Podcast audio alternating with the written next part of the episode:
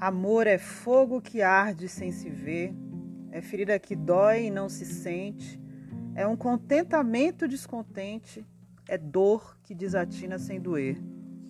É um não querer mais que bem querer, é um andar solitário entre a gente, é nunca contentar-se de contente, é um cuidar que ganha em se perder, é querer estar preso por vontade, é servir a quem vence, o vencedor é ter com quem nos mata lealdade.